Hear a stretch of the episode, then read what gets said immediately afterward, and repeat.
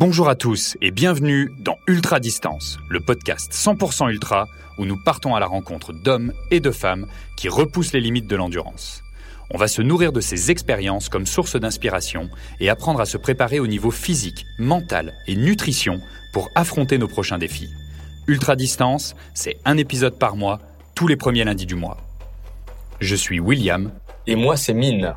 Nous sommes tous les deux des passionnés de trail running et nous sommes les cofondateurs de NAC, la marque de nutrition sportive pour l'ultra-distance. Bienvenue dans le cinquième épisode du podcast Ultra Distance. Dans cet épisode, nous avons le plaisir d'accueillir Isabelle Bernier. Isabelle est une athlète de longue distance québécoise, autrice et maman de deux enfants. C'est une amoureuse de la nature, de voyages et de nouvelles découvertes aux quatre coins du monde. Elle a notamment terminé première femme de l'Ultra Trail Maxi Race China en 2018 elle a été la première femme à effectuer le tour du lac Memphremagog de 105 km en solo, et elle a également complété la fameuse Diagonale des Fous en 2019. Cette année, elle a fait partie des très rares personnes, 15 dans le monde pour être exact, à être sélectionnée à l'Ultra Run Raramuri. L'Ultra Run Raramuri est une course regroupant une trentaine de coureurs expérimentés sur un parcours totalisant près de 180 km dans la région des Barrancas del Cobre, des canyons de cuivre au Mexique. L'objectif de cette course est de permettre à 15 coureurs occidentaux, européens et nord-américains de se confronter à 15 coureurs locaux appelés Raramuri, qui signifie ceux qui ont les pieds légers. Les Raramuri sont considérés comme les meilleurs ultra-trailers sur la planète. Ils courent de manière très minimaliste, en sandales et avec très peu d'équipement. Nous allons donc aller à la découverte de cette course extraordinaire à travers le passionnant récit d'Isabelle dans cet épisode intitulé Courir avec les Raramuri. Bonjour, ici Isabelle Bernier, bienvenue dans Ultra Distance.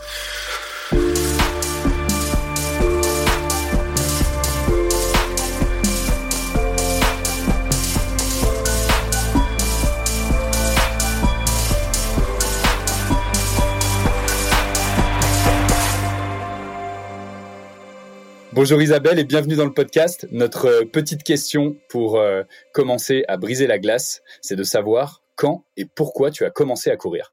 Ben, premièrement, euh, à la base, pour, me déplacer déjà, quand j'étais très petite, j'ai toujours trouvé que ça, permettait de voir davantage et puis d'aller plus rapidement.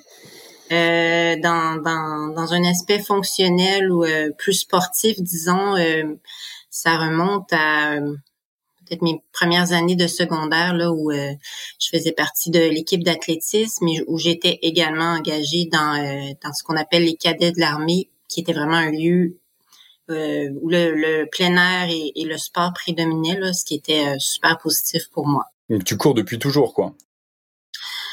Ben probablement. Oui.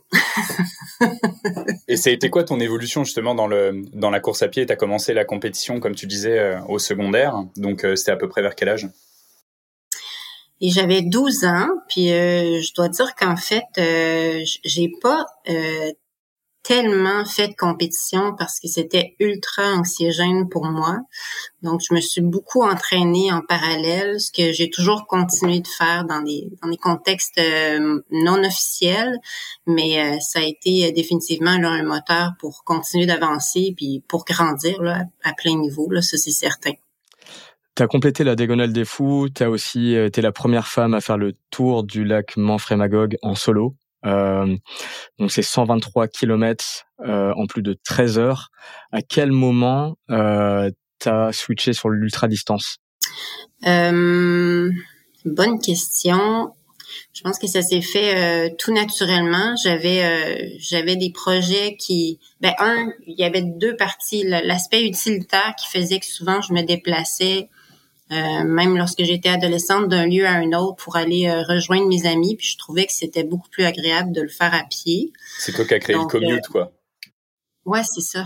Le commute. non, mais, mais j'étais bien consciente qu'encore une fois, là, c'était pas très populaire, sauf que je, m'écoutais, puis ça a perduré dans le temps. Puis après ça, ben, le fait de, de contempler certains projets que d'autres avaient accomplis euh, dans un contexte plus ou moins officiel rendait plus euh, plus envisageable euh, l'idée ou les idées qui qui émergeaient là, pour pour aller justement là, parcourir des, des trajets plus longs. Puis j'aime j'aime ça, j'aime ça. Je, je, je, mentionne souvent que je pourrais partir de la maison puis être en train de courir pendant plusieurs journées puis et nuits, il y aurait aucun problème. C'est quelque chose que j'apprécie, donc c'est vraiment pour l'amour de de ce sport en fait et de la nature.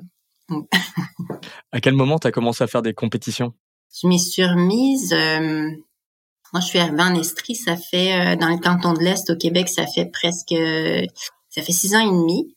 Puis quand je suis arrivée, euh, j'ai été euh, mise en contact par personne interposée avec des gens qui euh, faisaient partie d'un club de trail ici.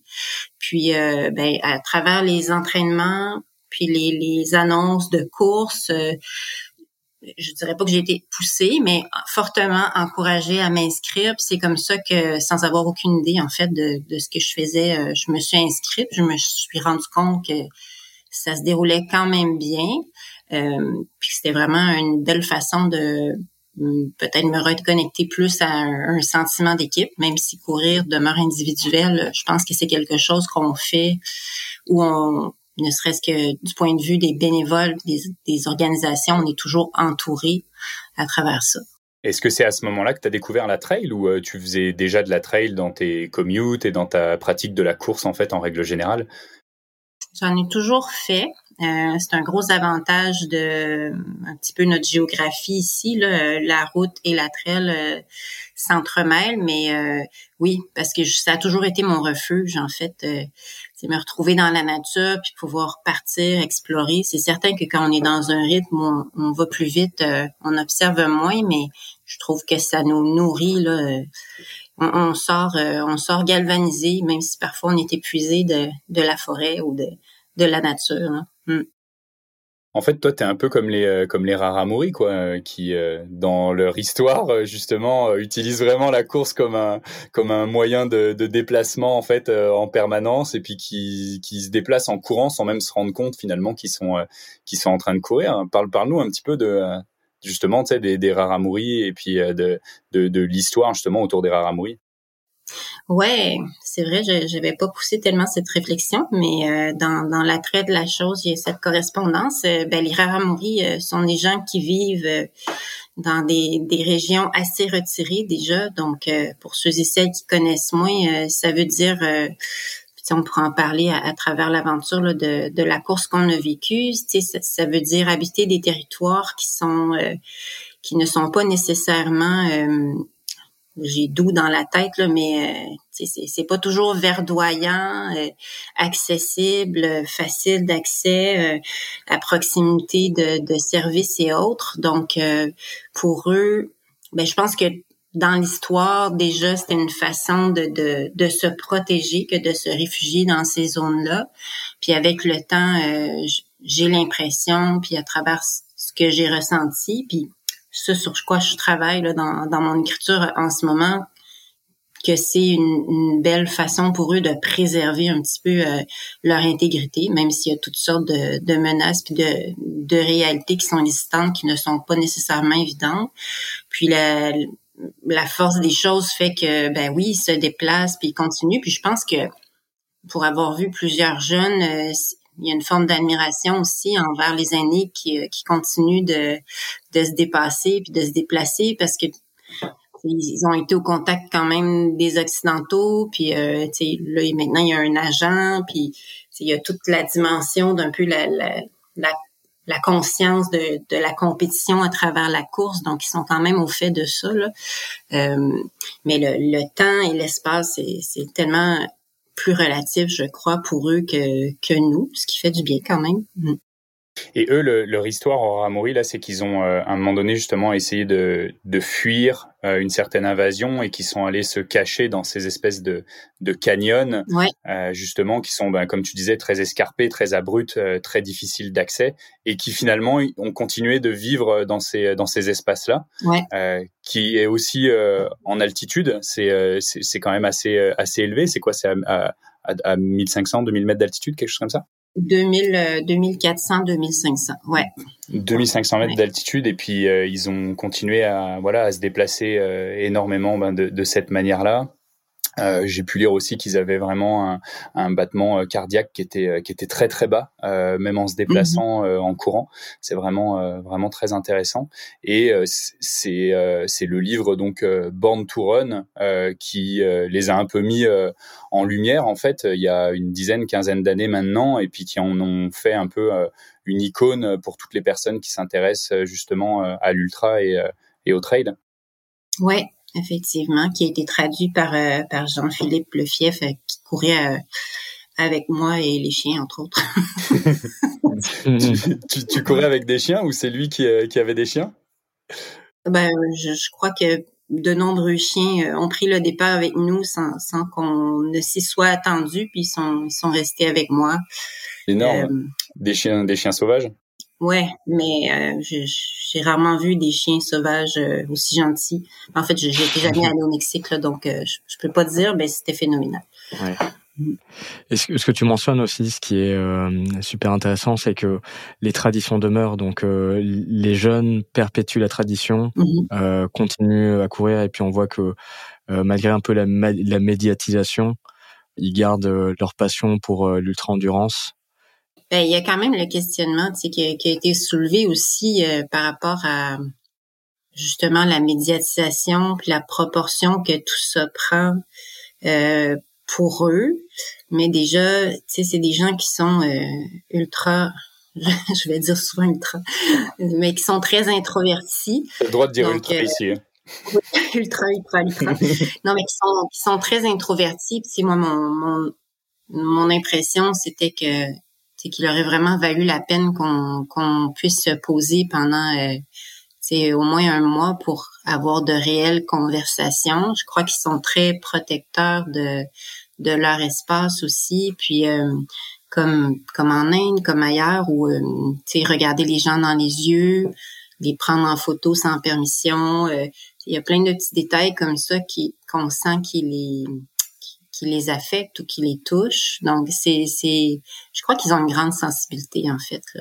Ouais, j'ai, j'ai lu quelque part qu'ils ont été euh, persécutés, euh, qu'ils ont toujours fui euh, mmh. les envahisseurs et que euh, à un moment donné, euh, le moment où ils ont ouvert euh, la porte de leur maison et accepté de discuter avec les missionnaires, c'est à ce moment-là où les missionnaires les ont contrôlés, puis les ont massacrés donc euh, il y a des séquelles qui est un trauma qui est qui euh, qui doit être immense. Donc euh, j'imagine que ça ça doit perdurer et qu'ils ont toujours cette cette méfiance. Oui, tout à fait. Puis il y a plusieurs correspondances et chez nous et ailleurs dans le monde, c'est avec avec ce genre de dynamique puis toutes sortes de toutes sortes de, de réalités sur le terrain, tu sais dans dans les dans les dans la politique puis dans euh, ce qui est plus ou moins euh, légal, tu sais, qui, qui, je pense, crée beaucoup de pression, mais euh, malgré tout, ils sont là puis ils ont l'air en santé. Ça, c'est beau à voir. Et, et, finalement, qui, qui organise cette course-là? Parce qu'il y, y, a quand même une sorte de, de, protection, en tout cas on le ressent un petit peu en faisant une sélection d'aussi peu de personnes pour être capable d'aller courir avec eux. Qui a été à l'initiative de, euh, de cette course? Et puis comment c'est euh, comment c'est fait? Comment c'est organisé? Comment c'est préservé justement pour préserver un petit peu les, euh, les rares amouris et que ça ne devienne pas euh, simplement un objet euh, médiatique? Ou est-ce qu'à l'inverse, c'est fait pour qu'il y ait très peu de personnes qui y aillent et que ça augmente l'aspect médiatique? Comment comment c'était cet aspect-là? Ben, je crois que déjà euh, euh, exercer un contrôle sur le nombre permettait de justement mieux gérer euh, l'ensemble des paramètres parce qu'il est vrai que c'est pas une région où il est facile d'aller, où il est facile de se déplacer. il y a l'altitude, mais il y a un paquet de facteurs qui qui euh, ben, mettent les gens à risque en fait là. on peut se dire ça de chaque course et au Canada et à l'étranger on, oui on prend des risques puis il y a des y a toujours des imprévus qui peuvent surgir mais déjà euh, de, de prendre un départ comme celui-là là, il faut être conscient que ben, tout peut arriver. Euh, on peut toujours dire ça là, mais même si on planifie, il y a quand même euh, toujours des imprévus qui sont possibles. Euh, à la tête de ça, c'est Jean-François Tantin qui dirige une association qui s'appelle Ultra Run Asia, Et j'ai appris à le connaître davantage là, dans la dernière année en, en, en, discutant puis en comprenant en fait qu'il organise des événements un petit peu partout à travers le monde, mais il y a toujours une sélection qui est quand même qui est quand même serrée, si on peut le dire là en, plus ou moins bon français pour euh, vraiment euh, avoir euh, avoir ben, la certitude, au moins l'idée en tête que que justement là, on a la capacité de, de compléter là, des, des aventures en fait qui, qui ne sont pas des courses au sens formel où c'est comme là on part en autonomie, il n'y a pas de soutien, très peu de, de points pour de contrôle en fait et très, très peu de balisage. Donc, il y a beaucoup de, de variables comme ça là, qui sont à prendre en considération euh, des deux côtés. Euh, puis sinon, ben pour cette aventure-là là, avec les Raramuri, puis je crois que c'est un peu un, un format là, qui, qui, se répète là, dans son organisation. Euh, il y a toujours des gens qui sont des contacts sur place, qui sont vraiment connaissant là, de, de l'espace puis qui qui euh, ben, qui parlent bien la langue qui sont euh, parce que là on parlait de, de l'espagnol mais aussi euh, du langage des raramuri qui diffère un peu donc euh, il y avait il y avait tout ça là, comme comme palier de communication. Puis après ben euh, tu sais même les liens au niveau politique parce qu'il faut faire des ententes pour traverser des terrains un petit peu comme on le ferait ici là avec les les terres privées. Donc, euh, c'est ça.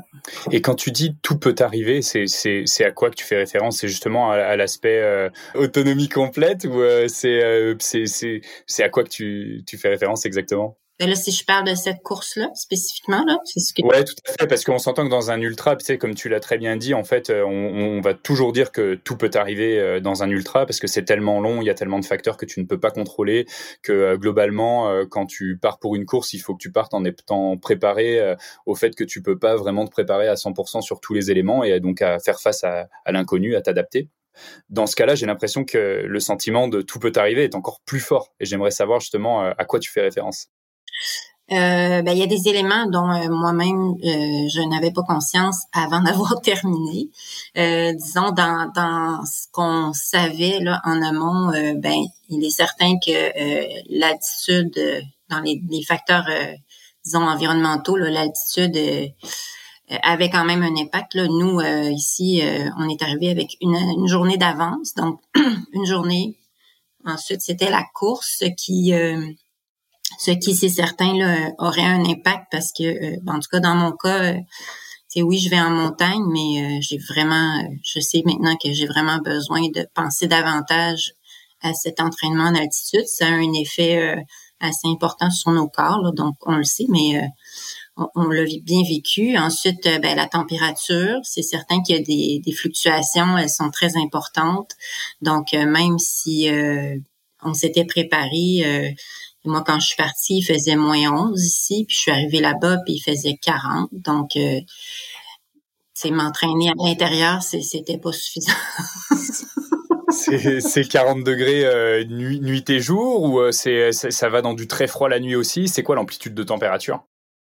Ça ça descendait euh, mais euh, je me rappelle qu'à la diagonale on était allé jusqu'à moins 2 là je dirais c'est quand même resté Positif? Le minimum 15, là, mais ouais, c'est le ressenti en journée, ça pouvait aller jusqu'à 50, là, donc c'était c'était très très très très très chaud et important là, dans, dans les sensations. Sinon, ben le terrain évidemment, euh, le fait que le marquage euh, soit euh, très très très minimal et peu présent, euh, ça représentait un certain défi. C'était vraiment comme euh, compléter un raid en fait là où on va s'orienter avec nos cartes et nos cours de niveau. Euh, ce que ce que j'ai fait avec mon téléphone qui, qui fonctionnait heureusement. Là. Moi, j'avais pas de, de montre avec avec un tracé, donc je retiens que la prochaine fois que je prends un départ avec Jean-François, j'aurai ça.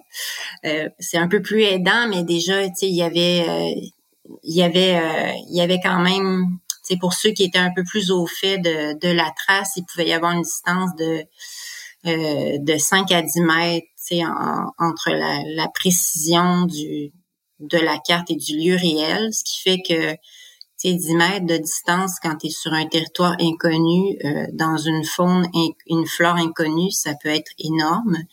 Euh, donc, euh, tu sais, moi, je me suis perdue. Je sais que je suis pas la seule.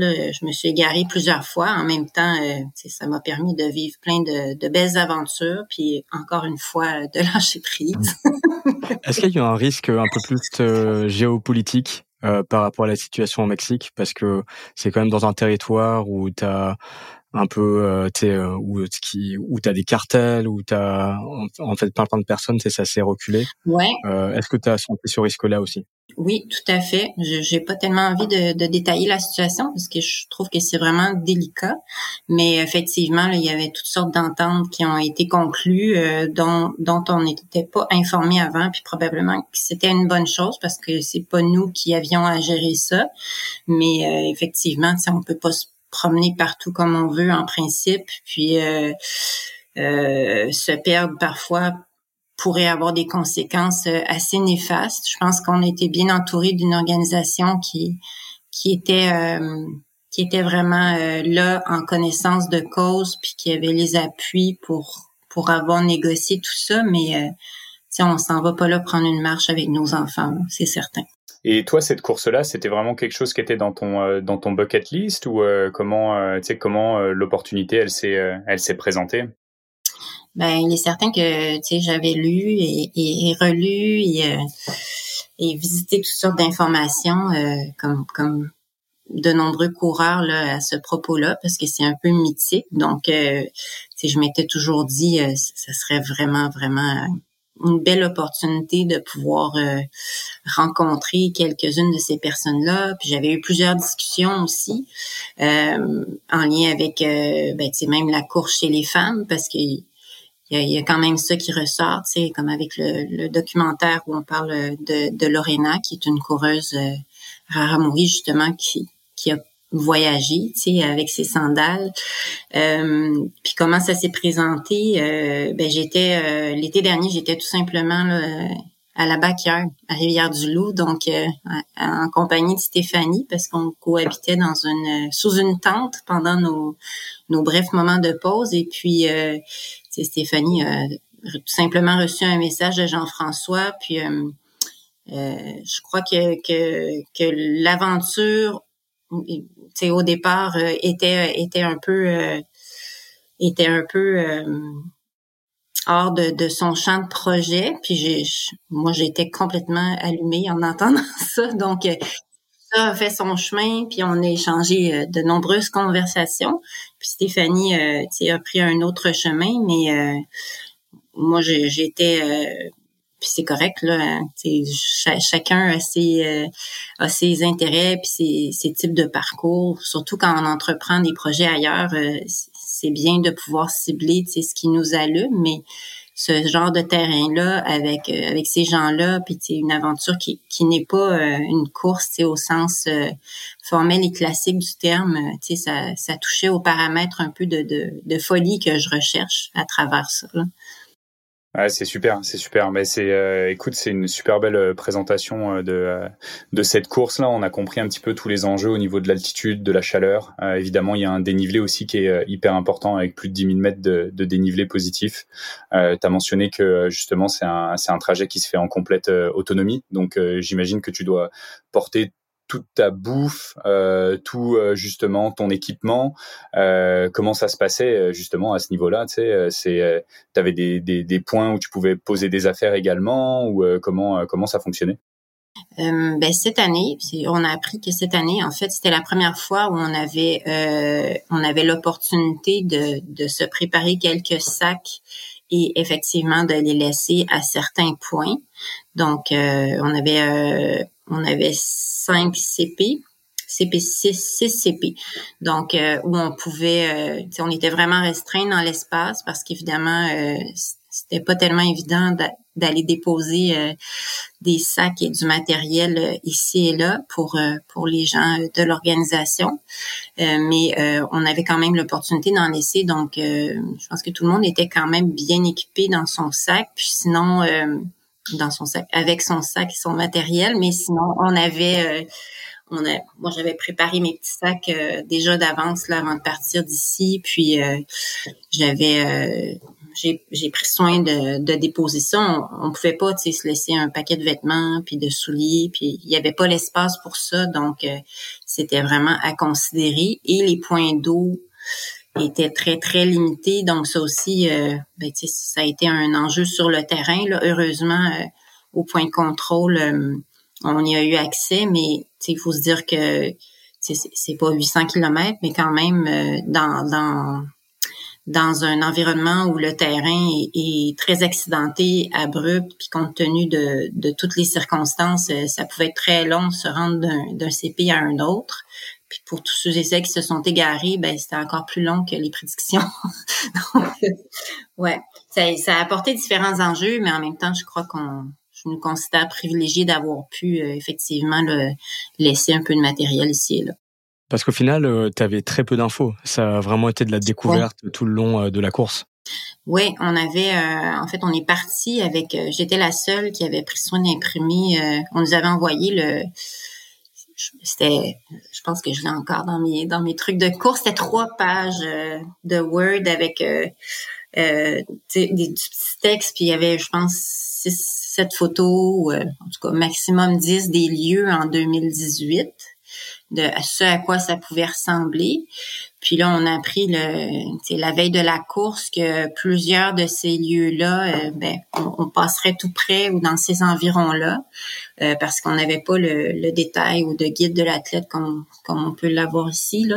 Donc, heureusement, j'avais mes, mes petites feuilles, puis c'était pas, c'était pas ultra détaillé, là, mais euh, du moins, ça, ça m'a permis parfois d'avoir euh, de légers points de repère quand justement sur euh, sur mes courbes de niveau, ça me semblait beaucoup plus flou. Puis c'était quand même sécurisant, là, mais oui, il y a beaucoup d'éléments de surprise, puis, puis d'imprévus, mais en même temps, je crois que on a fait le choix d'embarquer là-dedans en étant conscient de ça aussi. Là, donc, c'était pas facile, mais et c'est quand même un peu magique.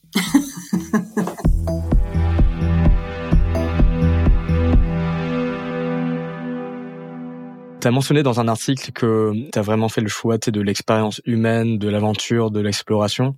Donc là, on va rentrer dans la partie un peu plus immersion de l'aventure. Mm-hmm. Euh, donc, euh, tu as bouclé euh, le défi en moins de 60 heures en 53 heures, 57 minutes et 43 secondes pour être exact. Mm-hmm. Euh, donc là, euh, est-ce que tu peux nous emmener avec toi sur la course euh, le premier jour là, quand c'était le départ là sur la ligne de départ, c'était quoi les émotions, les sensations, les ressentis?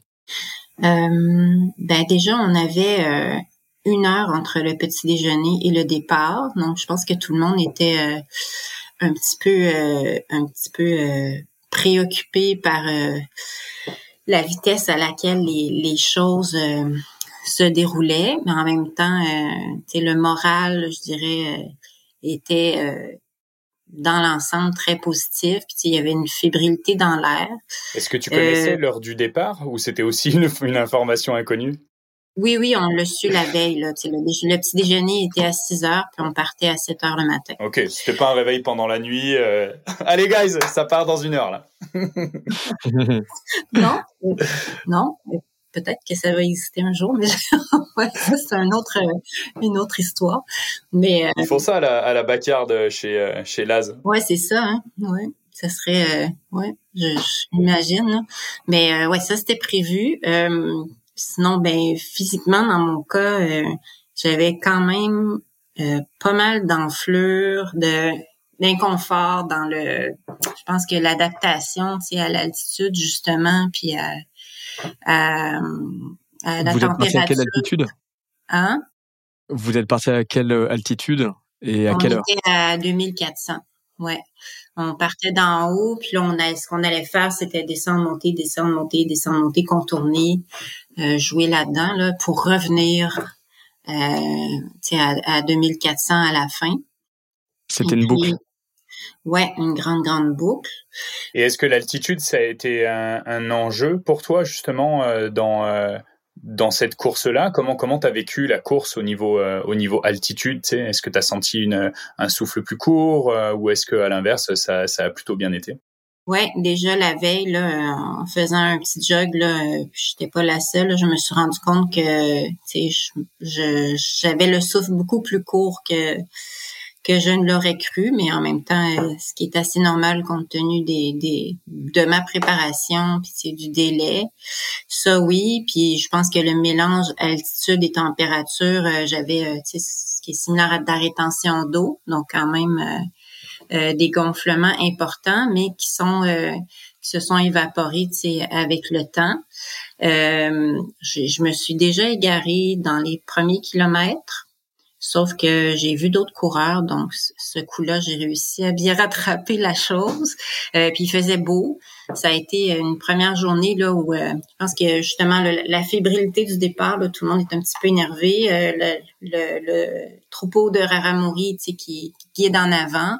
on s'est tous et toutes perdus assez rapidement parce que ben là c'est ça, on était en, single track évidemment, puis en train de, de parcourir un gros pan de dans les canyons. À ce, moment-là, on partait du village de Arepo, qu'on appelle, puis on allait, c'est euh, après 3-4 euh, kilomètres déjà descendre. Il y a une petite portion que des marcheurs empruntent, mais euh, très rapidement, ça devenait très désertique. Excuse-moi, Isabelle, est-ce, que les, les, les Raramuri, ils avaient moins de difficultés que les, les, les, Occidentaux, en fait, à se repérer sur les, sur les chemins? Oui, ce qu'on nous a dit, c'est qu'ils sont vraiment euh, habitués de se promener là, dans, dans l'ensemble de, de ces espaces-là, donc ils connaissent euh, les recoins euh, comme le fond de leur poche. Là. Ah, c'est un énorme avantage. Hein. Oui, oui, oui, mais déjà, tu le Julien, l'Européen qui était à la tête là, de, du groupe, euh, a quand même été épaulé dans... Julien Chaurier, c'est? Ouais, dans le tracé, parce qu'il était un moment accompagné par euh, par la personne justement qui avait tracé le parcours. Mais euh, mais oui, c'est certain que c'est surtout là pour le plaisir de vivre l'aventure, mais c'était c'était peu envisageable de, de penser, tu sais, qu'on allait qu'on allait avoir la même conception du territoire. Puis parce que c'est vraiment ça, là, éventuellement, il y a, les maisons sont cachées un petit peu partout, là, perdues à travers les cactus et tout ça. Euh, parce que des fois, tu as des forêts de, de, cactus qui sont immenses, euh, très peu de points d'eau. Euh, je pense qu'ils ont leur point de repère, puis les gens qu'on croisait, les, les, locaux, à travers les CP, euh, se reconnaissent entre eux, là, mais pour nous, là, c'était, de la découverte à 100% En même temps, c'était magnifique. Donc là, en termes de paysage, là pour euh, les auditeurs qui nous écoutent, donc c'était des forêts de cactus, euh, c'était en montagne, donc euh, vraiment une ambiance désertique. Est-ce que tu peux nous donner plus de détails sur les paysages? Ouais, ben quand on est parti le matin, là on est parti à 7 heures le matin. Donc toute la journée, ce que j'ai vu, c'était une terre qui était très sèche, effectivement, beaucoup de roches, qui semblaient friables par endroits, d'autres moments plus solides, qui je pense c'est pas des lieux où les gens ont l'air d'aller grimper là c'est vraiment trop trop euh, trop euh, peu sécuritaire et euh, exposé. Mais mais c'était très très sec. Ouais. L'ensemble des, des animaux qu'on a vus vaches chèvres etc descendaient avec nous pendant des heures pour trouver les points d'eau au fond du canyon.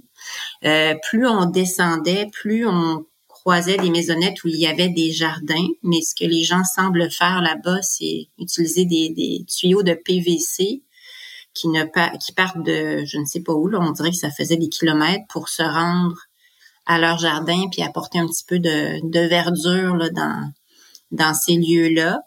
Euh, puis il y a certaines certaines la deuxième la première nuit la première nuit déjà tu sais on est arrivé dans un village où euh, la fraîcheur était beaucoup plus présente, où il semblait y avoir euh, davantage d'accès à l'eau.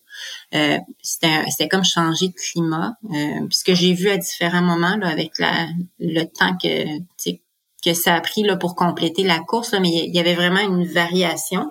Je saurais pas dire exactement tout ce qu'on a contourné pour arriver dans certains endroits, mais il y avait vraiment de grandes différences. à des moments où il y avait il y avait des, des plantes qui semblaient euh, être euh, des formes d'aloès géantes, euh, que je tentais de, de casser, puis il y avait zéro eau.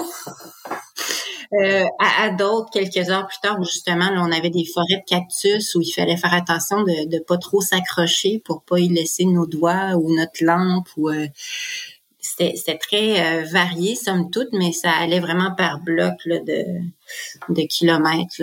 Mm.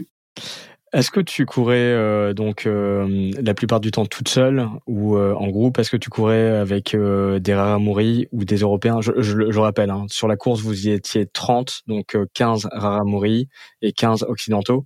Donc comment tu as vécu la course? Il y a eu beaucoup de changements. je suis partie toute seule avec l'intention de, de, vivre mon aventure. Avec les chiens aussi? Oui, avec les chiens. Mais là, ils m'ont jamais lâché, je, je l'oublierai pas. Et puis, euh, et puis, euh, je me suis retrouvée en fait avec euh, Jean-Philippe justement, qui est le, le, traducteur de, de Born to Run, celui qui a fait la, la version française, là, qui c'est son métier, là, il fait toutes sortes de projets, qui est daltonien en fait, donc il voyait rien.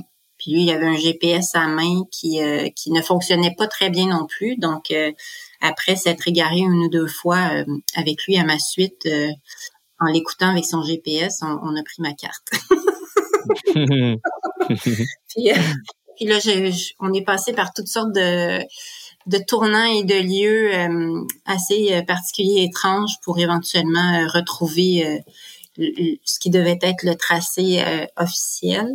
je l'ai perdu et puis derrière moi, mais je sais qu'il s'est euh, égaré à nouveau lui aussi euh, éventuellement. Puis euh, j'ai refait un bout avec lui et on a retrouvé Olivia dans le qui est une française d'ailleurs qui a tout un tout un, curriculum de course qui a déjà gagné la diagonale des fous. j'ai entendu beaucoup d'histoires là. Je suis prête pour l'automne prochain. Parce que le euh, prochain, tu vas, tu, tu, retournes donc à la Diagonale des Fous, que tu as déjà fait en, c'était en quelle année? En 2019 2019, ouais. En 2019, qui s'était pas hyper bien passé par rapport à, à tes attentes. Donc euh, là, tu vas prendre une, une petite revanche euh, sur la Diag. Ouais, j'ai, l'espoir d'être plus en santé. Là. Il y a eu beaucoup de beaucoup d'événements et, d'épreuves de toutes sortes sur le plan de la santé depuis depuis 2019, mais euh, oui, effectivement, je me sens bien excitée. C'est le 30e anniversaire. Mais euh, mais euh, ouais, bref, la course, donc c'est ça, éventuellement, dans le creux des canyons, on a retrouvé Olivia. puis Olivia, moi et Jean-Philippe avons fait la montée à trois qui durait plusieurs heures. En fait, c'était énorme pour se rendre au CP2. Puis on a croisé Vanessa Vanessa Morales, qui est une formidable aventurière. Euh, Jérôme Chauvin, euh, vraiment un bon coureur aussi, et euh, quelques plus jeunes Raramuri. Donc ceux qui étaient devant devant, je les ai peu ou pas vus, mais les plus jeunes, je les ai croisés plusieurs fois. En fait, on leur a même donné éventuellement des, des victuailles parce que ça ça n'allait pas bien là. puis plusieurs était était sur le point de, de s'abandonner ou était était malade. Est-ce qu'ils courent avec ils courent avec rien eux, ou euh, est-ce qu'ils ont euh, un petit peu de matériel ou ils sont vraiment dans des tenues euh, ancestrales j'ai, vu qu'ils couraient en sandales beaucoup. Très peu. Ben ça, ça a été un, un questionnement aussi parce que plusieurs en fait sont arrivés avec leurs espadrilles puis ils semblaient pas vouloir les porter, mais il semblerait qu'on leur ait demandé de le faire. Donc déjà, ça créait un inconfort pour certains.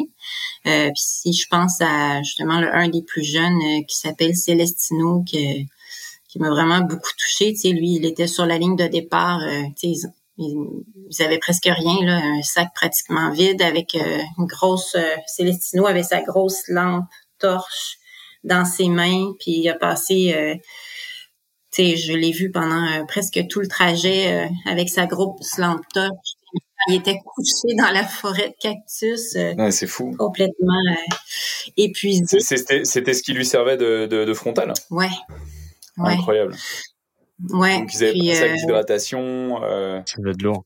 Ben, ils avaient une veste, mais ça semblait très peu fourni. Donc, on nous avait indiqué quelques points d'eau là qui qui étaient plus ou moins comme plus ou moins comme des points d'eau à mon sens là, mais peut-être que pour eux c'était correct de de se de se recharger euh, avec cette qualité d'eau-là. -là, J'imagine que c'est là-dessus qu'ils ont visé.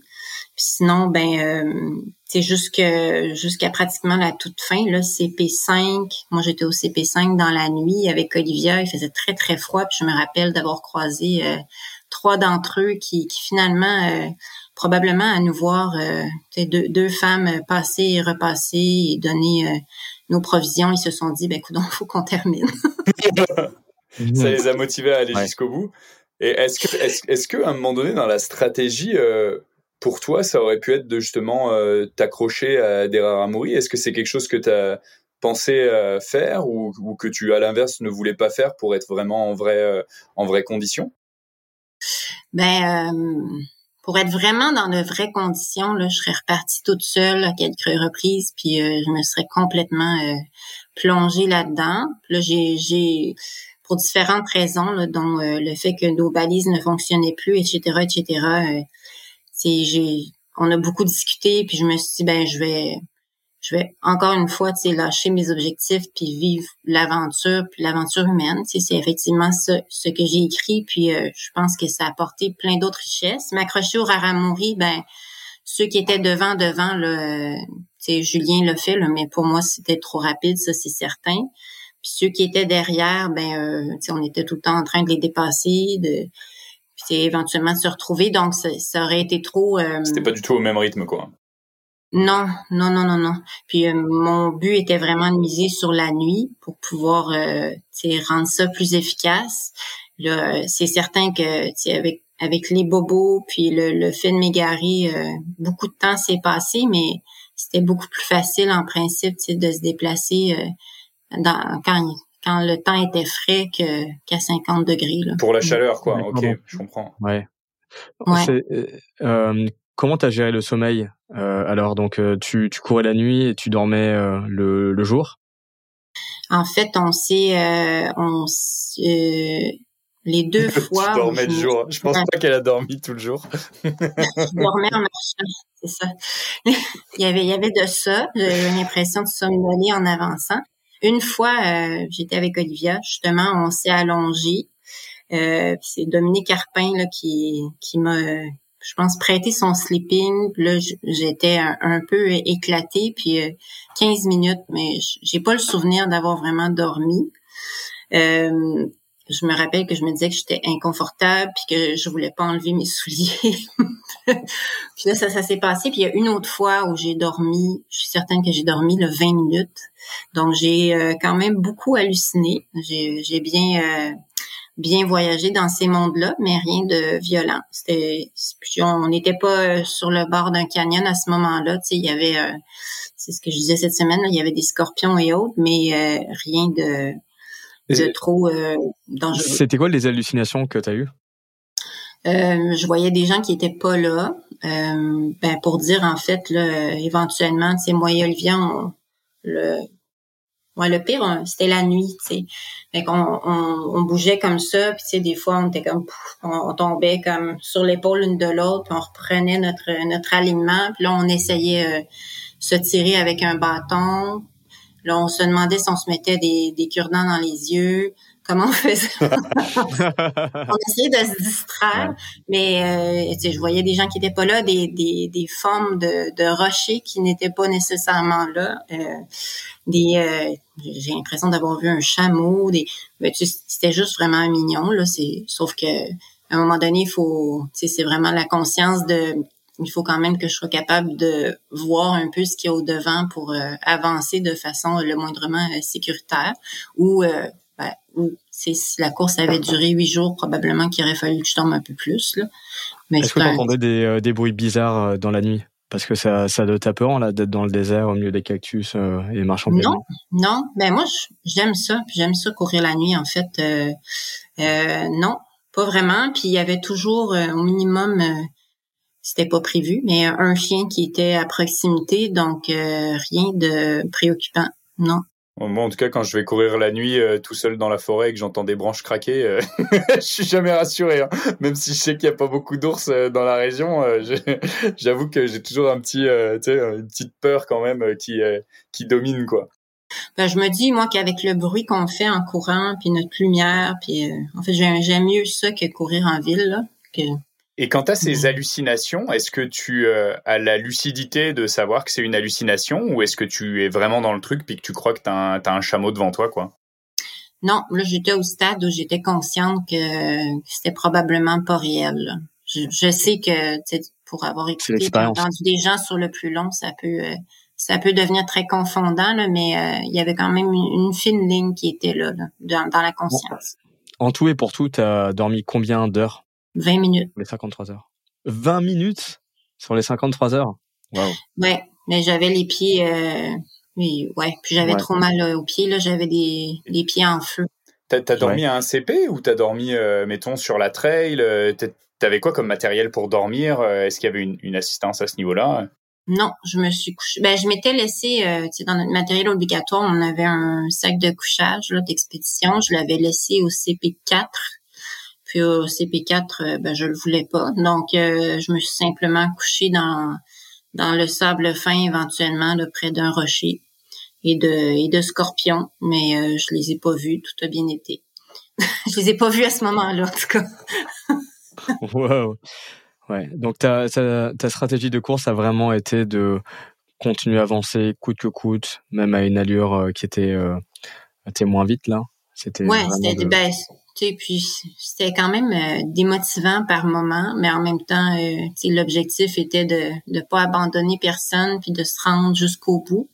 Donc, euh, ça, je suis contente de d'avoir euh, réussi à, à nous remettre sur le chemin puis à, à franchir la ligne d'arrivée. Puis, on plaisante à propos des chiens, là, mais éventuellement, j'avais un chien qui se couchait par terre au soleil à toutes les minutes parce que il en pouvait plus, puis euh, ben, on n'était pas pour le laisser mourir là non plus, puis il était quand même très lourd. Donc, il y avait, il y avait tout ça qui fait que j'ai plus vu ça, vu et vécu ça comme une aventure que comme une course à proprement parler. Il est certain que j'aimerais bien leur faire un rythme différent, mais euh, je sais pas si ça se représentera. En même temps, euh, c'est un peu justement comme euh, se permettre de vivre un, entraînement là, dans un autre décor. Puis j'ai appris, euh, j'ai appris plein de choses. Mon objectif pour les prochaines courses cette année là, serait probablement, euh, ben, pas serait probablement là, dans ma réflexion, c'est de me permettre de vivre ma course. Puis, euh, puis j'ai un respect, puis je sais que c'est pas du tout compétitif là, mais un respect puis un amour profond pour toute personne qui entreprend un tracé là. Puis je trouve toujours ça crève-cœur de, de dépasser puis de laisser quelqu'un là. Mais là, je vais euh, faire l'effort de, de voir où je peux aller, en fait. Si je me, c'est ça, là, j'avais eu des ennuis de santé, je me, je me sens doucement mieux, donc j'aimerais bien euh, explorer ça pour moi aussi. J'ai vraiment une question qui me, qui me, qui me brûle les lèvres en fait, euh, parce que j'ai, moi j'ai jamais eu l'occasion de faire une course suffisamment longue pour avoir le, le, le, le vrai besoin de dormir. Mm-hmm. Est-ce que euh, c'est quelque chose que tu as ressenti parce que tu as poussé la machine à bloc, puis euh, au bout de combien de temps dans ta course tu as décidé justement de dormir? Et le choix de dormir 20 minutes, est-ce que c'était un choix? Et mettons, tu as mis un timer sur ton téléphone pour, euh, pour te réveiller. Ou est-ce que ça a été naturel, tu as dormi 20 minutes et 20 minutes après, tu t'es réveillé? Comment ça s'est passé? Ben à ce moment-là, si je fais un topo rapide, j'étais en compagnie d'Olivia, encore une fois. Euh, qui venait euh, peut-être trois kilomètres plus tôt de se coucher sur le bas-côté d'une route parce qu'elle n'en pouvait plus.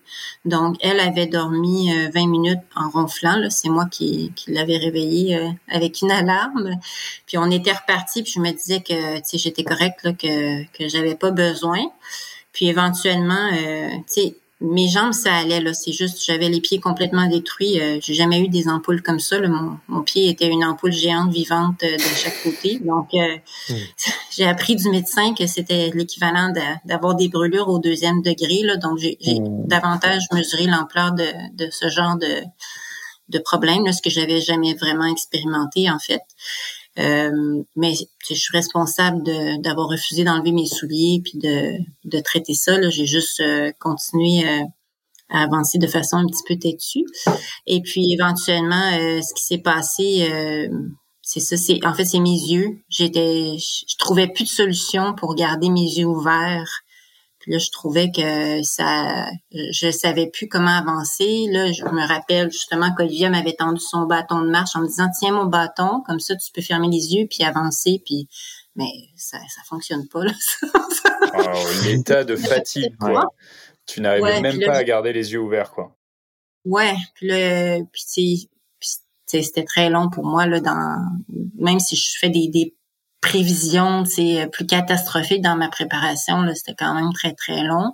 Que j'avais dépassé ça puis euh, malgré des expériences moins euh, moins concluantes par le passé puis là ben, à un moment donné juste dit ben je m'excuse Olivia il faut faut vraiment que je m'allonge un petit peu parce que je j'arrive plus à avancer. Puis c'est euh, je pense que c'est elle qui avait mis son alarme là qui m'a réveillée à ce moment-là. Est-ce qu'il y a des moments où tu as songé à abandonner euh, Qu'est-ce qui t'a tenu euh, Qu'est-ce qui t'a raccroché à, vouloir continuer? Parce que c'était difficile avec ces ampoules aux pieds. Euh, ben abandonner, ben c'est sûr qu'au début j'étais un petit peu frustrée de me perdre, puis démotivée après de, de la lenteur là, par rapport à justement l'avancement, le, temps que ça nous prenait pour progresser. Euh, une fois que j'ai complètement mis ça de côté. Non, mon, mon, but a toujours été d'arriver au fil d'arrivée puis de trouver une façon d'y parvenir justement parce que là on on n'avait plus d'indications, tout était euh, très très flou, mais euh, je sais pas. Là, j'étais euh, obsédée dans ma tête sur il faut qu'on passe le fil d'arrivée, puis hors de question qu'on qu'on n'y arrive pas. il y a éventuellement en route vers le CP5. Euh, je me rappelle que c'était la deuxième nuit, donc après quelques heures après que j'ai dormi, on descendait énormément puis ça devenait très très froid. Peut-être que c'était plus froid parce que j'étais fatiguée aussi là. Euh, j'avais l'impression de pas être habillée convenablement puis euh, je me souviens d'avoir vu passer la pensée de je, je cours plus jamais, c'est fini, j'annule la diagonale, j'annule le Québec Mégatrail, je prends une pause, indéterminée dans ma vie de la course. J'ai jamais pensé à ça. Puis là, là tout de suite, je me suis dit, ben c'est pas le bon moment pour réfléchir à ça. Là. Laisse tomber. Puis euh, j'avais pris une bouche, j'avais plus d'eau. Ça faisait quelques heures que j'avais plus d'eau. Donc peut-être tout ça rendait la situation un peu exacerbée, mais ça s'est passé dans ma tête. Puis j'ai juste euh, assimilé, puis intégré, puis transformé euh, la chose. Puis éventuellement, ça s'est passé. À partir de quand tu as commencé à avoir justement ces, euh, ces ampoules euh, qui... Euh... Et la... pendant la première nuit. Parce que quand je suis arrivée au CP2, c'est ça justement, là, il y avait une équipe de tournage avec Dominique Carpin, puis je me rappelle qu'on m'a demandé si je voulais enlever mes souliers. Puis là, je me suis dit, j'ai trop mal si j'enlève mes souliers. Je les remettrai pas. ouais, je les remettrai pas. Je veux pas que ce soit fini là. Puis ce qui était arrivé, en fait, c'est que j'avais deux paires de souliers, moi, puis euh, ma paire de souliers pour le long, puis ma paire de souliers pour le court, puis ma paire de souliers pour le long que, que j'aurais dû garder avec moi dans l'avion euh, était accrochée sur mon sac et a été perdue. Donc, euh, la seule option que j'avais, euh, ben, j'aurais pu avoir l'option de partir en sandales, mais c'est zéro expérience. Je pense. T'as couru ça avec des spikes, quoi. ça pas été une bonne idée. Puis, tu sais, ben, j'ai pris mes, mes autres souliers, mais euh, même dans la description technique, là, c'est inscrit que c'est pas une bonne idée de courir longtemps avec.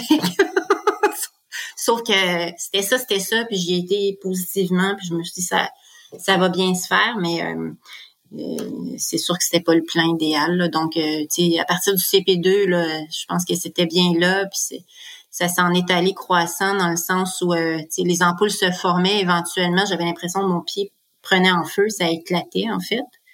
Puis là, je continuais d'avancer, puis là, je, je devais être comme ça. Là, ça se reformait un peu partout, tu sais, sur mon pied. Là, j'ai encore, en fait, euh, tu sais, je travaille sur mes pieds, mais il y a encore de la peau qui s'enlève et tout. Là, euh, c'était, c'était euh, une belle épreuve.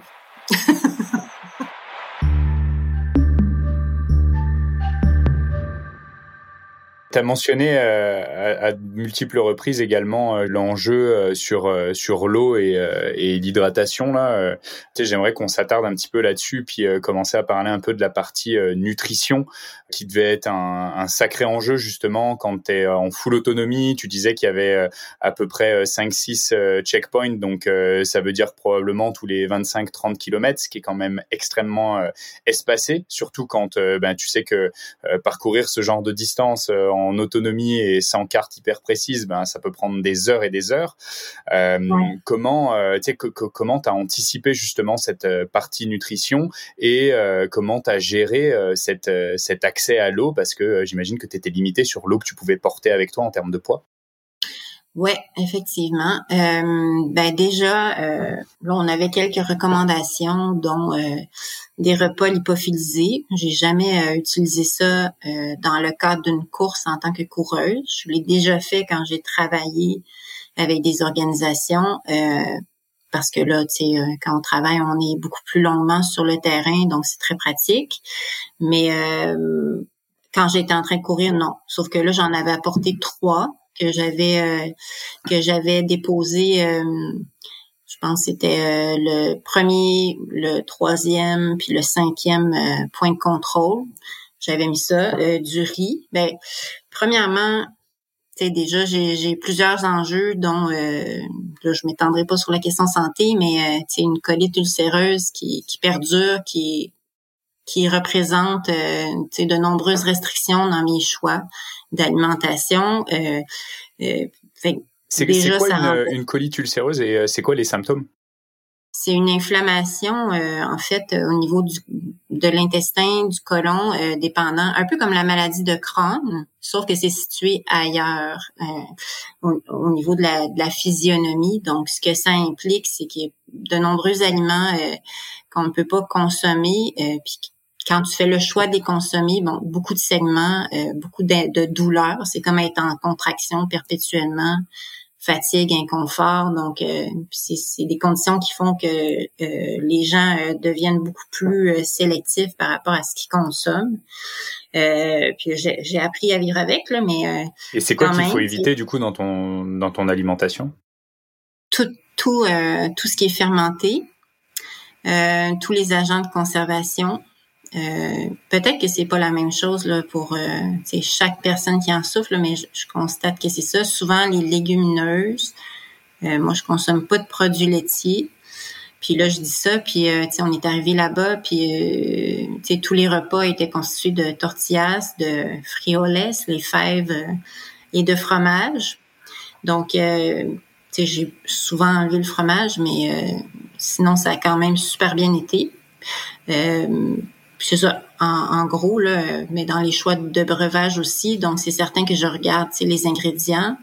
Puis on avait le droit euh, d'apporter l'équivalent d'un ziploc là, comme ça. C'était un petit sac de, de poubelle gris, l'équivalent d'un ziploc par CP. Donc, il fallait être très sélectif dans nos choix. Ah, c'est pas gros, oui, OK. Non, c'est vraiment pas gros. Je m'étais fait donner euh, quelques produits BRICS, mais qui se sont euh, qui se sont euh, surtout retrouvés entre les mains des Mexicains, en fait. Mais je pense que ça a été une super bonne chose. et des raramouris, tu sais, et, les bénévoles et les Parce que tu, le, tu leur as donné? Oui. Ah, Ils ont pu découvrir le sirop d'érable du Canada, ça devait être quelque chose pour eux. Ouais. Puis quelques quelques sachets de noix, mais que j'ai donné aussi. sinon, tu sais, dans, dans la routine, justement, c'est vraiment pas pour faire de la pub, effectivement, les barnacs étaient dans les, les seuls ingrédients, les seuls produits que j'arrivais à consommer sans, sans avoir de, de malaise. Là. Et puis, euh, ben, j'en avais pas tant. Je m'étais fait donner avant de partir euh, des, euh, des produits de Sparks Nutrition, des, des sachets et puis, euh, j'ai pris un risque parce que j'en avais essayé un avant de partir.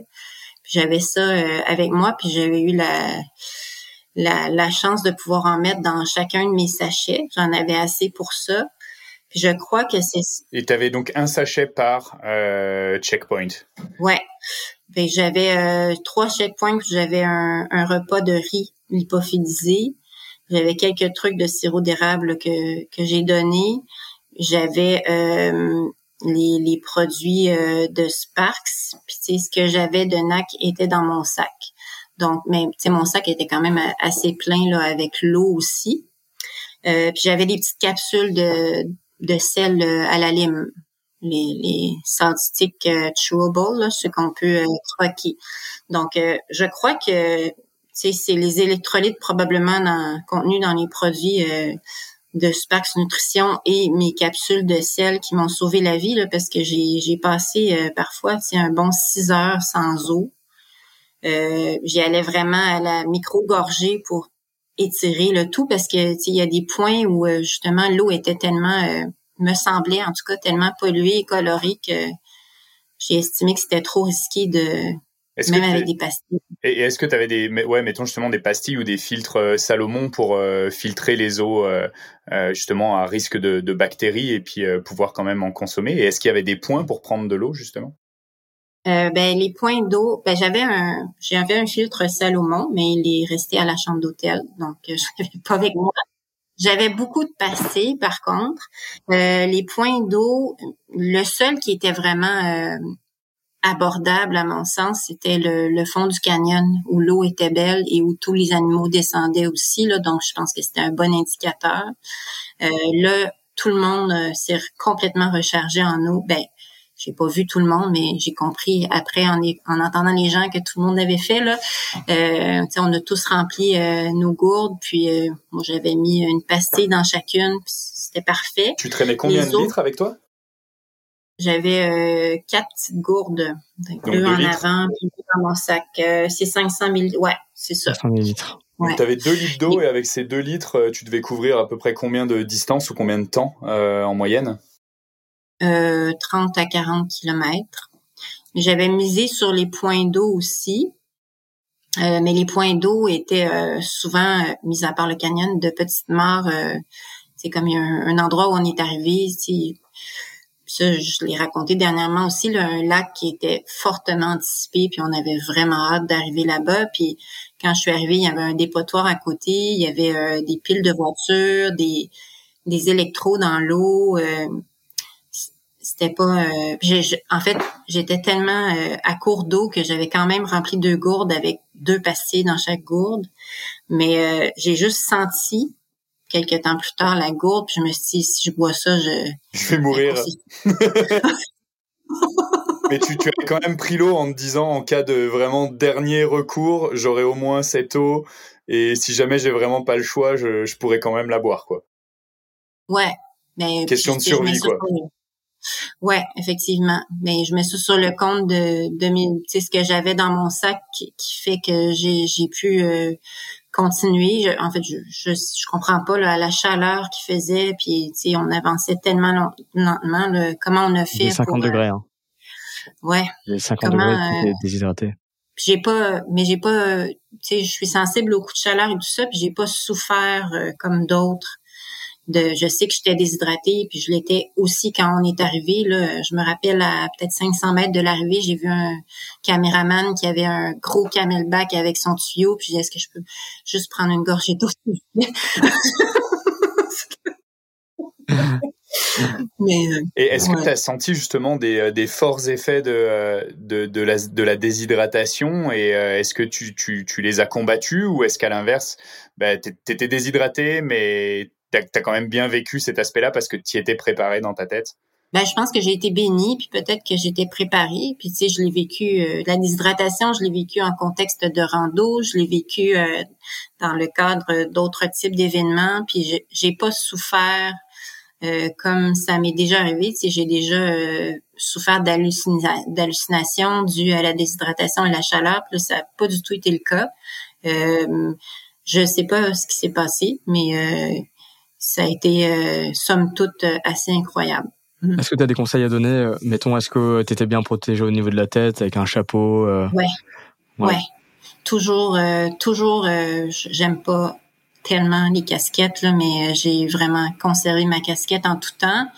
Éventuellement, j'ai trouvé des petits tuyaux de PVC où l'eau semblait moins brune, puis je me suis, je me suis aspergé la tête euh, ce que je fais, tu sais, au Québec, là, et euh, tu sais, à plusieurs endroits ailleurs aussi, là, je pense qu'on est vraiment choyé. Il y a toutes sortes de sources euh, pratiquement en toute saison.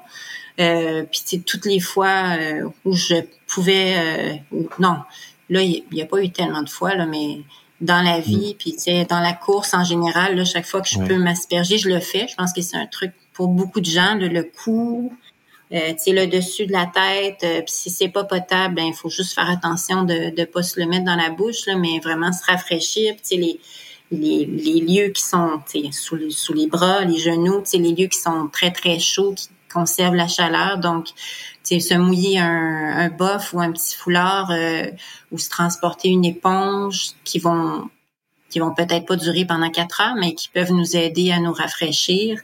Euh, je me traîne toujours des pastilles. Euh, je sais que c'est très, ça peut sembler très futile, mais euh, le goût d'une pastille avec l'amande froide qui fait saliver fait quand même du bien. C'est peut-être psychologique, mais ça fait du bien. Puis ben là, avec l'expérience, puis d'autant plus avec ce que je viens de vivre, ben je regarde ce qu'il y a dans mes produits. ce que je mmh. traîne avec moi comme provision pour aller chercher le nécessaire. C'est quoi que tu regardes dans les ben, produits? Ben là, euh, tu sais, de voir qu'il y avait justement euh, des électrolytes, les nutriments. Pour ma part, euh, juste des glucides, ça me rend malade. Je vomis, ça va pas bien. Donc surtout sur le long, tu sais, s'assurer qu'il y a des qu'il y a des protéines.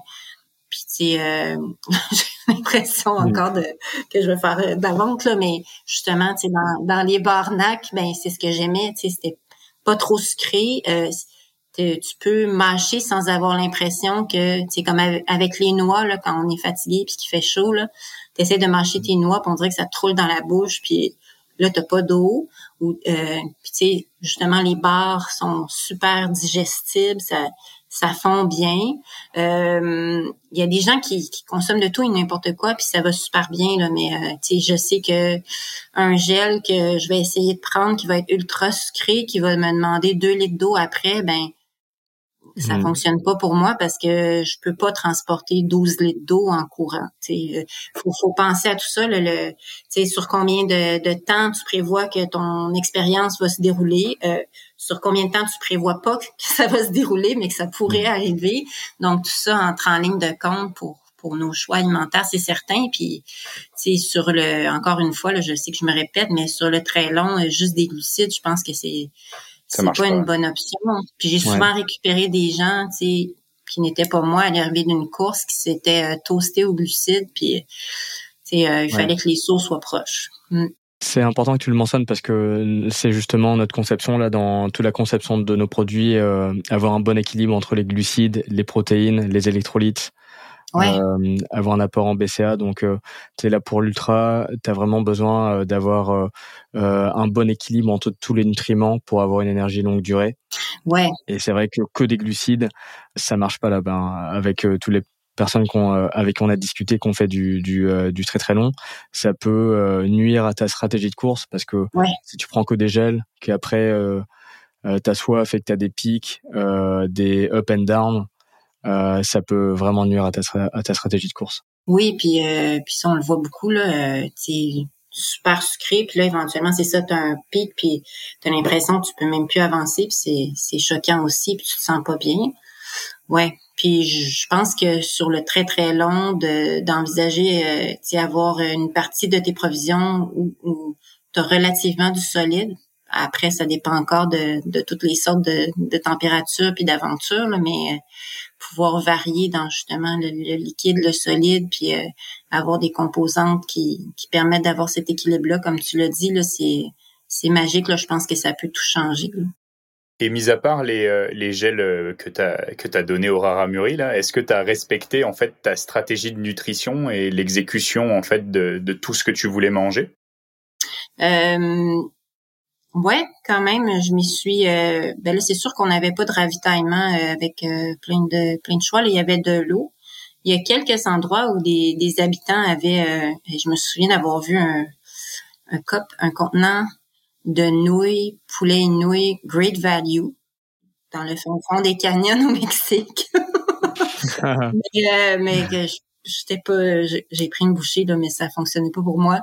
Mais mais oui, globalement, euh, je, dirais que malgré la longueur et etc etc euh, c'est l'expérience où je suis le plus satisfaite de, de ma stratégie alimentaire j'en retire euh, j'en retire beaucoup de satisfaction puis ça pour moi c'est je veux dire, pratiquement à chaque course, c'est un enjeu là, parce que il faut que j'aie une valise en plus. Euh, euh, de, de celle de comparée à tous mes collègues parce que je peux pas me fier au, au, au ravitaillement c'est toujours bien compliqué dans ma tête là euh, ben dans mon corps surtout parce que des fois j'essaie des trucs parce que j'aime manger puis je suis super enthousiaste mais tu dois t'arrêter après parce que tu dois passer euh, 30 minutes aux toilettes ou euh, tu as plein de segments ça ça fonctionne pas non plus. Puis c'est plein de gens ont des problèmes gastriques et autres sur le long aussi et mm. Est-ce que tu avais un indicateur spécifique justement qui t'a permis de bien réussir cette euh, stratégie de nutrition, c'est-à-dire euh, un nombre de calories par heure ou un nombre de litres d'eau que tu voulais euh, avaler ou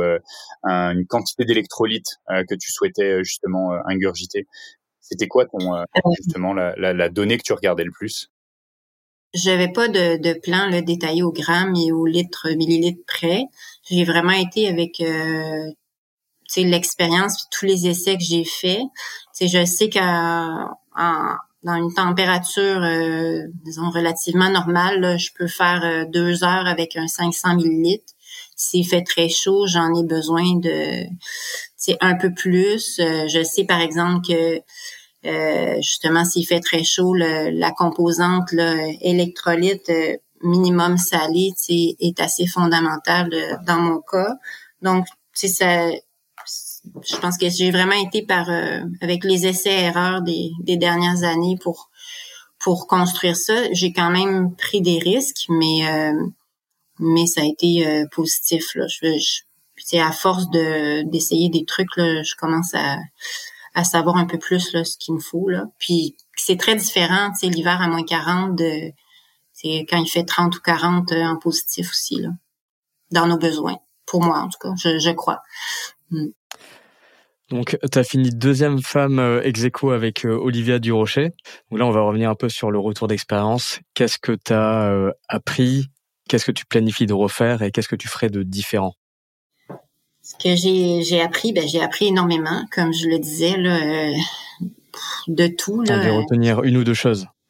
Ben, l'aventure, déjà, l'espèce de, d'imprévu, le, le, le le, le thrill, c'est quoi dans le français? Le, de ne pas savoir exactement euh, qu'est-ce qui va être quoi, euh, ça me ça me nourrit. Je, je pense que par le passé, ça aurait été une insécurité totale. Puis là, j'ai j'ai aimé ça.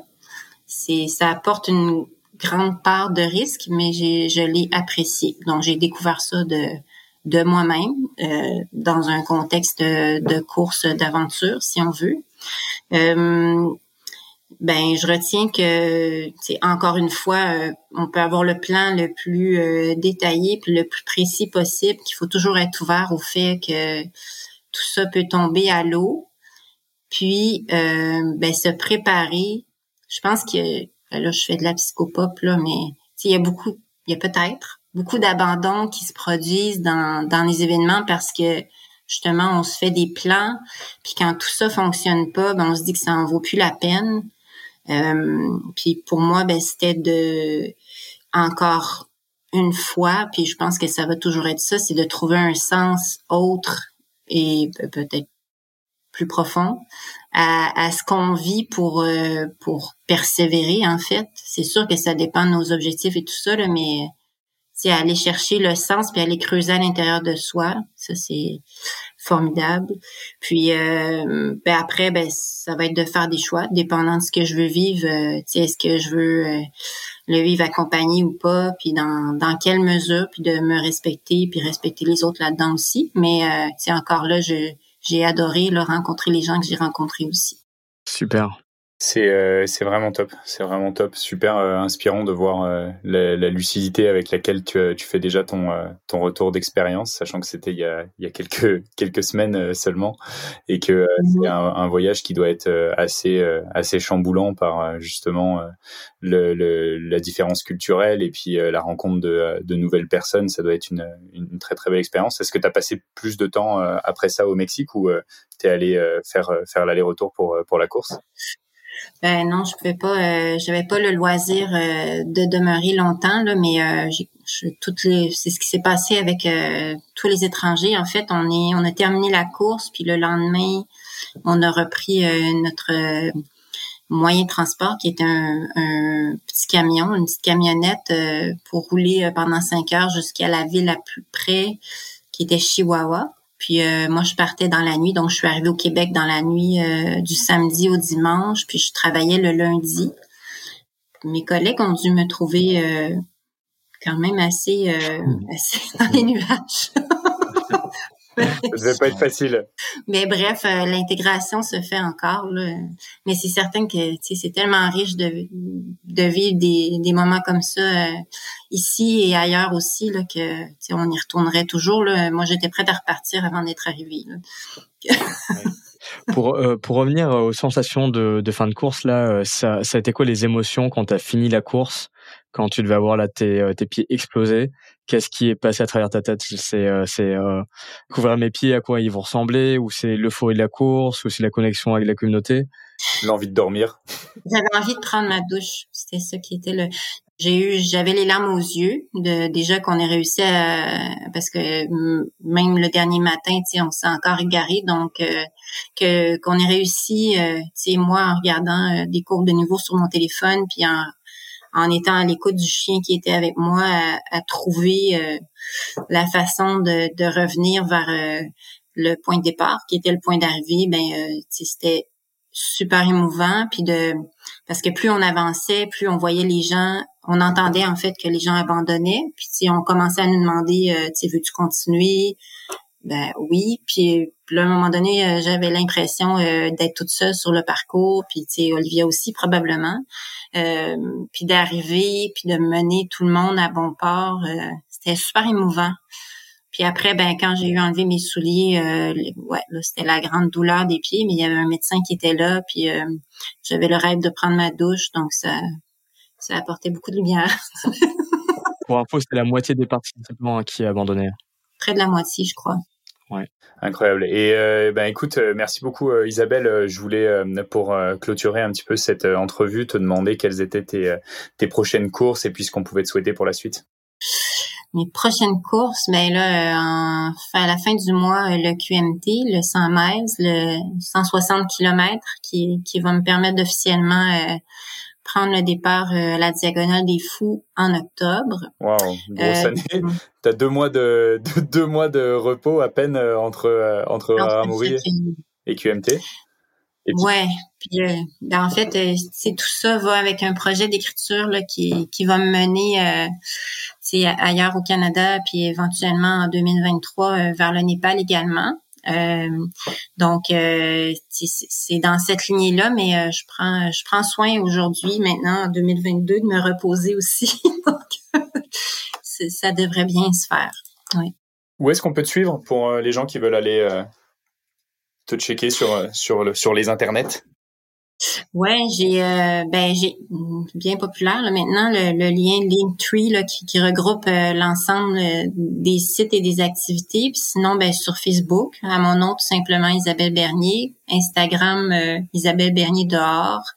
Puis j'ai j'ai un blog également sur WordPress. Super, bah merci beaucoup euh, Isabelle, c'était vraiment un plaisir de, de t'accueillir dans le podcast.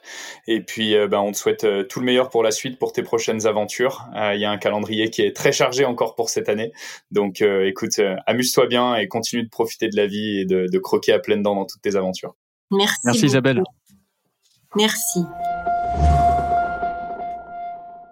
Waouh, quelle expérience de, de dingue euh, cette aventure avec euh, avec Isabelle. On a on a beaucoup voyagé. Moi, j'ai vraiment beaucoup aimé euh, l'épisode pour tout le voyage et justement l'immersion complète dans cette aventure. j'ai l'impression d'avoir d'avoir été avec elle, quoi.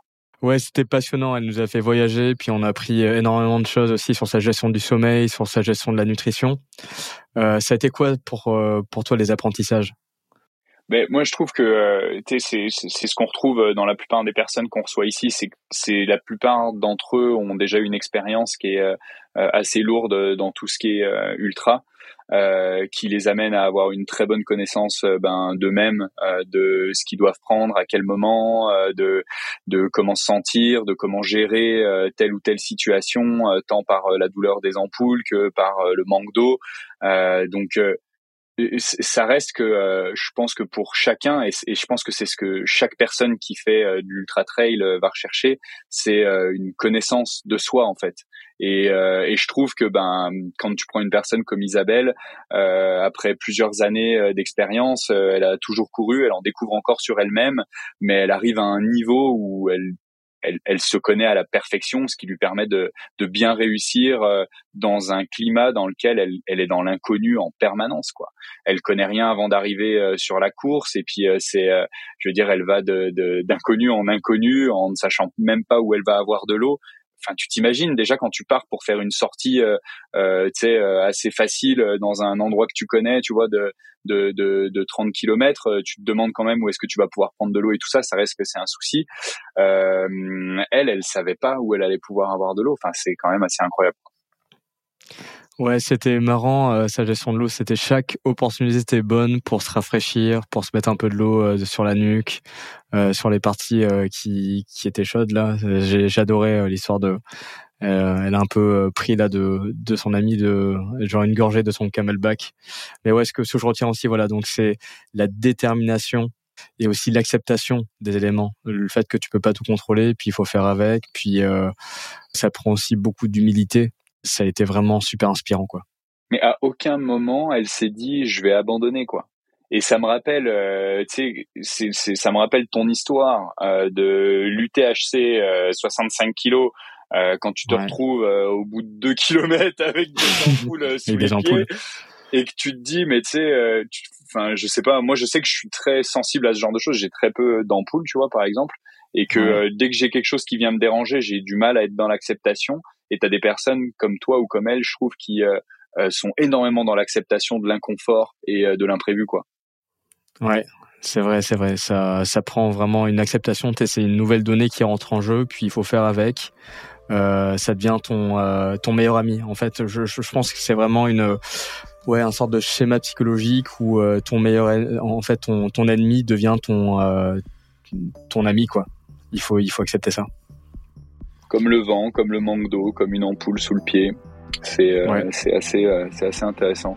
Eh ben merci beaucoup euh, Isabelle, merci pour pour cet épisode, c'était vraiment hyper enrichissant et ça nous a permis d'aller voyager un petit peu au Mexique dans cette course qui est qui est si rare et de découvrir comment courir avec les les rares amuris.